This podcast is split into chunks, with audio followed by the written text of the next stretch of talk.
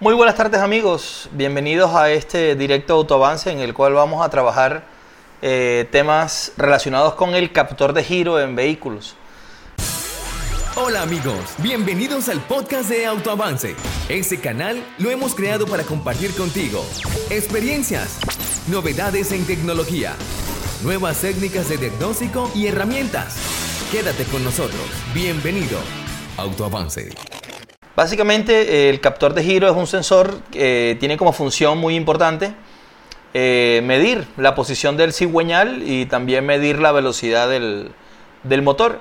Antiguamente en los primeros sistemas de inyección se utilizaba como un pickups para, para evaluar solamente el tema de la velocidad, por ejemplo un generador, cosas como esta.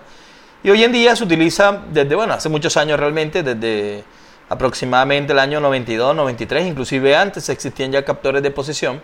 Se utiliza principalmente hoy en día para medir no solamente la velocidad, sino también la posición en la cual se encuentra el cigüeñal.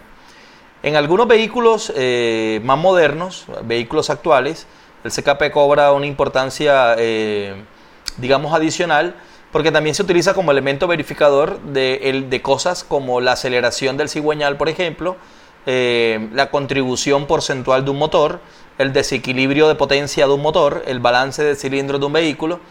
Y, con esto, bueno, el CKP necesita cosas adicionales, como por ejemplo programaciones o configuraciones de la velocidad de rotación. Eh, básicamente eh, vamos a estudiar un poco cuáles serían los tipos de CKP, Crankshaft Position Sensor, que sería muy parecido al Camshaft, o sea, el CMP, son simplemente que, que, uno, digamos, no reemplaza al otro, sino que se utilizan en algunos motores eh, CKP, en otros motores CMP solamente, y en la gran mayoría de motores utilizan los dos sensores de manera sincronizada para que la unidad no solamente pueda sincronizar el tema de la chispa, sino también sea capaz de sincronizar cosas, por ejemplo, como la inyección y poder hacer estrategias adicionales, como por ejemplo la variación de cilindros, como por ejemplo el desconectar cilindros en funcionamiento, el control de tracción que también se realiza desconectando cilindros en algunos vehículos. Entonces el CKP es un elemento bastante importante en el motor. Eh, cuando nosotros diagnosticamos el CKP es fundamental tener en cuenta ¿Qué tipos de CKP tenemos? Nosotros podríamos pensar que solamente existe, por ejemplo, el inductivo. Antiguamente el CKP iba colocado como un captor dentro de un distribuidor, por ejemplo. Y bueno, en la mayoría eran efectos Hall, algunos se llamaban bobinas captadoras, por ejemplo. Bueno, en fin, existen básicamente cuatro grupos o cuatro tipos de sensores de posición. Eh, tres de estos grupos son los que siempre se conocieron como sensores inductivos, que son estos tipo bobina, que ahora vamos a estudiar bien cuáles son y cómo son. Eh, otro grupo que es, digamos, también a la par un poco de los inductivos serían los sensores eh, de posición efecto Hall. Pueden ser CKP o no es una norma que un motor tenga uno u otro, el fabricante decide cuál tener. Y existen unos captores que ya no son muy utilizados, los cuales se denominaban efecto óptico que básicamente se dejaron de usar mucho eh, una vez que salieron los distribuidores del mercado, porque estaban incluidos dentro del distribuidor. Digamos que este grupo es un poco complejo, el, digamos, el, la aplicación hoy en día, pero nosotros no tenemos mucho este, este tipo de sensores en la actualidad. Eh, y tenemos unos nuevos captores o unos nuevos sensores que se denominan sensores activos, de los cuales algo comentaré para que ustedes eh, tengan una idea un poco más profunda de lo que sería este grupo de sensores. Los sensores activos entran a reemplazar poco a poco a los captores convencionales. Se empezaron a utilizar en, sistemas de ABS, sistemas de frenos ABS, pero hoy en día existen ya varias marcas, por ejemplo Caterpillar, que recuerdo haber medido este tipo de sensores, utiliza este grupo de sensores como sensores principales eh, de movimiento de cigüeñal y movimiento de la leva. Eh, un auto moderno puede tener inclusive varios captores de levas. Por ejemplo, tiene un, B, un V6 con válvula variable en ambos eh, bancadas, tanto admisión como escape. Va a tener, por ejemplo, cuatro captores de posición de, eje de levas. Por ejemplo, un Chevrolet Cruz eh, tiene dos, teniendo una sola, una sola bancada. Y Ford Explorer, por ejemplo, V6 tiene cuatro captores, unos para admisión y unos para escape en cada una de las bancadas, bancada 1 y bancada 2. Entonces, los, digamos, los, sensores de posición es muy importante tener en cuenta su funcionamiento desde el punto de vista de principio de operación.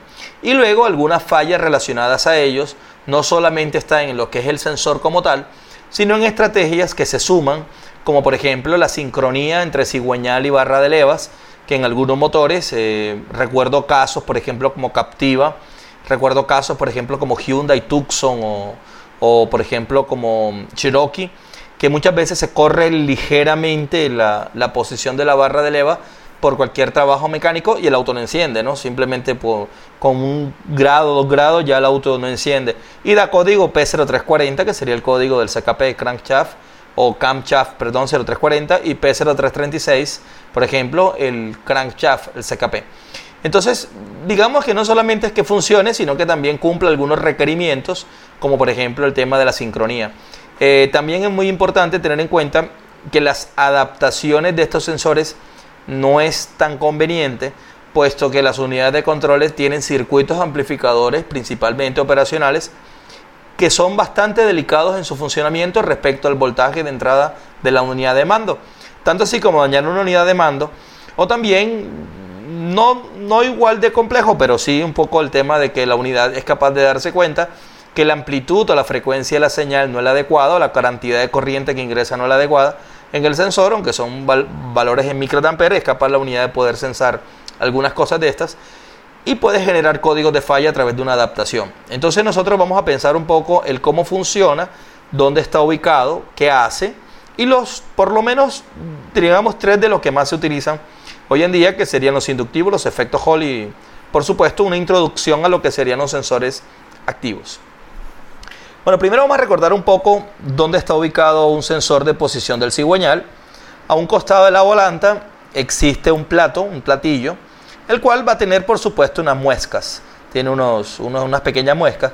Fíjense que enfrente de él está colocado perfectamente el sensor de posición del cigüeñal. Obviamente su función sería medir esas muescas que se encuentran en este plato para poder verificar algo a través del principio de operación del, del sensor. Por nombrar un modelo, cada auto define dónde va ubicado y cuál es la marca que, que se permite manejar.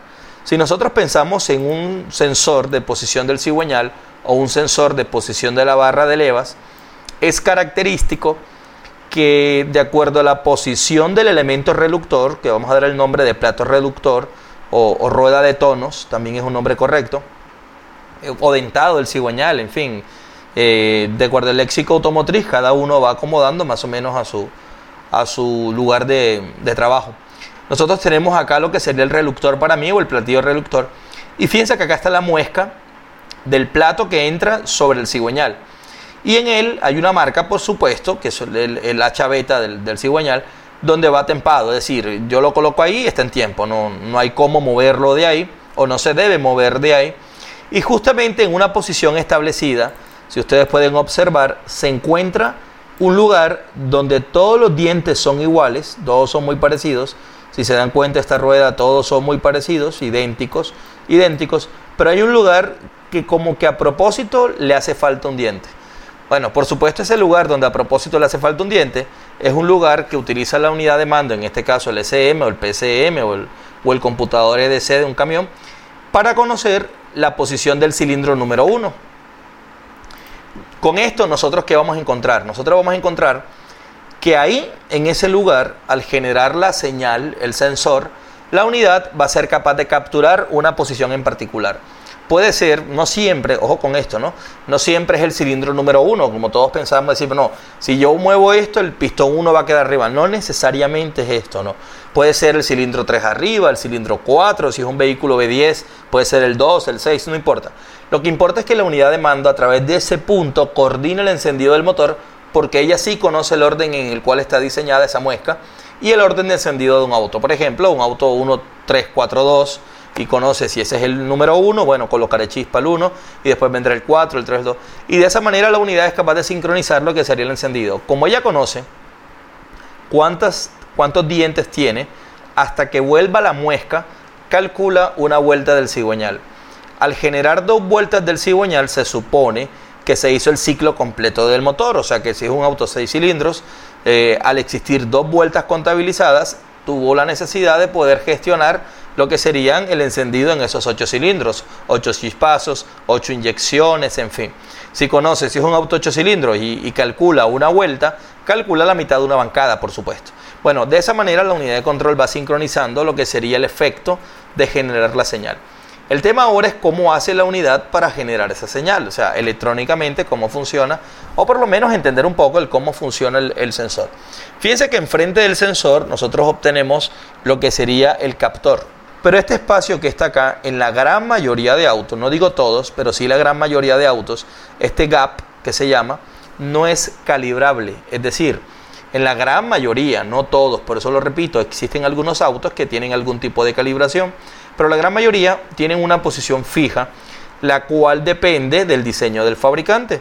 Por supuesto, hay cosas que pueden afectar esa posición, como por ejemplo un montaje no adecuado, como por ejemplo un sensor eh, con algún tipo de maltrato que no ingrese perfectamente.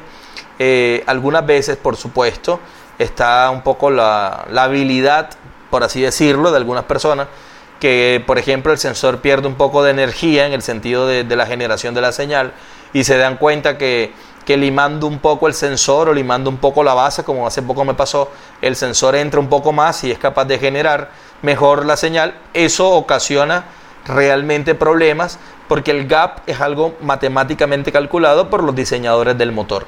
Entonces nosotros vamos a pensar que ese gap en la gran mayoría no es calibrable. Cuando es calibrable, no es una norma, pero generalmente tiene aproximadamente entre 36 y 42 milésimas de pulgada. Algo así como cercano a un milímetro, un poco más, un poco menos de un milímetro. Pero sin embargo, la sugerencia es que ustedes sigan las recomendaciones del fabricante para cada montaje. Entonces vamos a estudiar los tres grupos de sensores que nosotros vamos a tener en los diferentes vehículos. El primer sensor que nosotros vamos a estudiar por acá va a ser nuestro sensor del tipo inductivo. Sensor inductivo. Características de un sensor inductivo. Cuando nosotros manejamos un sensor inductivo, una de las características es que el sensor maneja dos terminales.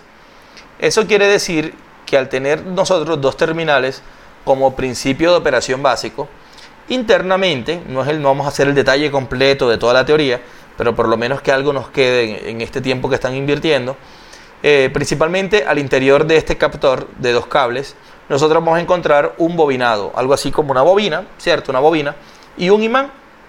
¿Qué hace esta bobina y un imán? El principio de generación a través de campos magnéticos. Si ustedes recuerdan, hay una teoría que dice que todo campo magnético es capaz de generar un campo eléctrico y también todo campo eléctrico es capaz de generar un campo magnético. Como al interior del sensor nosotros tenemos una bobina y un imán, la reacción magnética que existe entre ella y la polaridad de este diente es capaz de inducir sobre la bobina un campo magnético que luego se transforma en una fe inducida, campo eléctrico. ¿Qué quiere decir? Que cada vez que pasa un dientecito, se genera una señal en corriente alterna, porque la generación siempre es en corriente alterna, y se genera una señal. ¿De qué depende esa señal? De algunos factores, por ejemplo, la distancia en el diente, entre diente y diente, la velocidad con la cual se genera el movimiento hacia el, hacia el captor, la distancia del captor y la inductancia del sensor. La inductancia del sensor no es un parámetro muy medible, generalmente trabajamos nosotros eh, con resistencias y medimos las resistencias de los captores. Este tipo de captor que estamos nosotros charlando acá son captores que tienen aproximadamente una resistencia de unos 1000 ohms aproximadamente. Existen algunos como por ejemplo recuerdo Peugeot, algunos Renault que manejan por ejemplo 285 ohms y existen otros que manejan por ejemplo 2500, 3000 ohms como por ejemplo algunos pickups o sensores captores SKP de, de Toyota, pero eh, en fin, el manual del fabricante nos va a decir exactamente cuánto tiene, o en la práctica uno de medir tantas veces el mismo, pues por ahí se aproxima bastante bien y encuentra cuánto es el valor del sistema. En la medida que los sensores de giro manejan, eh, digamos, el paso de estos dientecitos, va a representar cada diente una señal sinusoidal. Si nosotros analizamos esa señal sinusoidal, nosotros podemos observar esta señal sinusoidal representada como un diente y un espacio del, mismo sensor. Sin embargo, podemos observar que en un momento dado esa señal va a cambiar y vamos a tener una señal un poco diferente al resto. Una señal un poco inducida en más voltaje, en este caso, por el caso del diente, un poco más grande, tiene un espacio adicional al espacio del resto de dientes. ¿Qué representa esto? Bueno, que este diente, por supuesto, en este caso, es un diente más grande, por así decirlo, una, separación más, más pronunciada, pero para la unidad de control esto representa la posición del cilindro número 1. Cualquier evento que nosotros tengamos en esta señal de manera no adecuada, por ejemplo como un diente remordido, como una señal averiada, eso representaría en el sistema una falla. Pero no necesariamente nosotros tenemos por qué pensar que todos los sistemas tienen un número de dientes igual y una muesca igual. Existen algunos sistemas que no necesariamente eh, manejan un solo diente, sino que por ejemplo podrían contener dos dientes pegados, como el caso de camiones Caterpillar o camiones Cummins, que tienen dos dientes pegados. Esto se representaría en la señal del sensor cuando se esté manejando, por supuesto, la generación de la señal. Por eso es muy importante que nosotros cuando diagnosticamos el sensor o diagnosticamos este tipo de sensores, nosotros tengamos en cuenta cómo es la forma de onda y cuál es el número de dientes que presenta y la señal característica de estos sensores. Eh, por supuesto, si nosotros queremos saber si el sensor genera o no genera, en el escáner existe la propiedad de revoluciones del motor, la cual al girar o dar arranque el motor tendría que subir en la medida que el sensor esté generando. Eh, algunas personas, por ejemplo, tienen trucos o tips como sacar un poco el sensor y hacerle con una pequeña cuchilla un poco de movimiento enfrente, un pequeño imán y bueno, genera algo de señal y ven el escáner. Pero sin embargo, lo mejor sería poner el escáner y ver el código y ver el parámetro de revoluciones del motor. También existe la posibilidad de ubicar en este sistema, en este vehículo, ubicar una herramienta como el osciloscopio, que es una de las más recomendadas para poder medir, o simplemente un multímetro, pero digamos que un osciloscopio es bastante bien eh, aplicable a lo que sería la medida del, del sensor. En este caso, cuando nosotros tenemos el sensor, como vuelvo y comento, el gap que nosotros tenemos en la señal determina la amplitud de la señal. La amplitud es muy importante porque si esa amplitud se pierde o se aumenta demasiado, es posible que la señal que llega a la unidad la pueda percibir como un error y generar, por supuesto, un código de falla referente a esa señal. Ahora existe otro grupo de sensores. Estos sensores que nosotros vamos a tratar de explicar ahora se denominan sensores efecto Hall. Puede pasar o suele pasar que los sensores efecto Hall contienen en sus terminales tres cables. Básicamente, ¿por qué contienen tres cables? Porque este se convierte ya en un sensor electrónico. Es decir, este sensor no es como el anterior que induce una señal a través de giro. Y inclusive si yo desconectaba el inductivo y daba arranque había señal. Este sensor para poder funcionar necesita alimentación. ¿Al qué quiere decir alimentación? Que es como que requiere una batería. O sea que requiere un cable positivo, un cable negativo y por supuesto tendrá un cable de señal. El principio de operación efecto Hall es un principio de operación industrial que se encuentra pues muy explicado en, en la internet y en clases pues se trabaja muy bien lo que sería la explicación del sensor.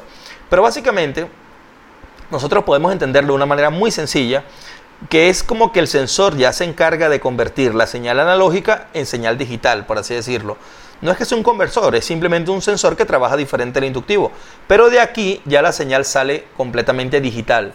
Quiere decir que ya no va por señal sinusoidal que aumenta con el tema del, de la velocidad y demás, sino que la señal siempre tiene un mismo, un mismo orden. Por eso este sensor en amplitud la señal siempre es igual. Y el sensor va a tener tres cables. Un cable de alimentación que sería 5 voltios en la gran mayoría. Puede ser 7 en otro caso. Eh, hay muchos de 12 y de 24 voltios. Por ejemplo, 5 volt, un sensor de un Ford, por ejemplo. 7 eh, volt, un sensor, por ejemplo, de un Chrysler, de un Jeep. 12 volt, por ejemplo, un sensor de, de un Peugeot, por ejemplo, puede tener 12 volt. O Chevrolet tiene 12 volt también en muchos sensores. Y 24 volt, por ejemplo, un sensor de un Isuzu, que siendo efecto Hall tiene 24 voltios. No importa el voltaje que tenga, eso claro, bueno, realmente sí importa, ¿no? Porque cada sensor va diseñado para un voltaje. Pero bueno, independientemente de eso, existe un cable que es tierra, 0 voltios, ahí tenemos ya dos cables, y el tercer cable sería nuestro cable de señal.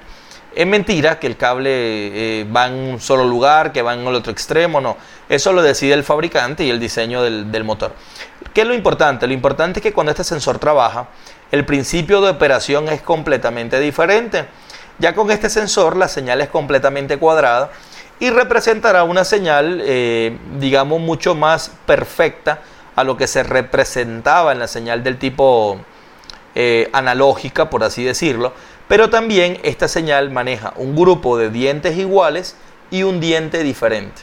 Este diente diferente representará, por supuesto, la posición del cilindro número 1 y de esta manera nosotros podríamos pensar, pensar eh, cómo se está trabajando, eh, digamos, la, posición respecto a lo que sería el, el sensor.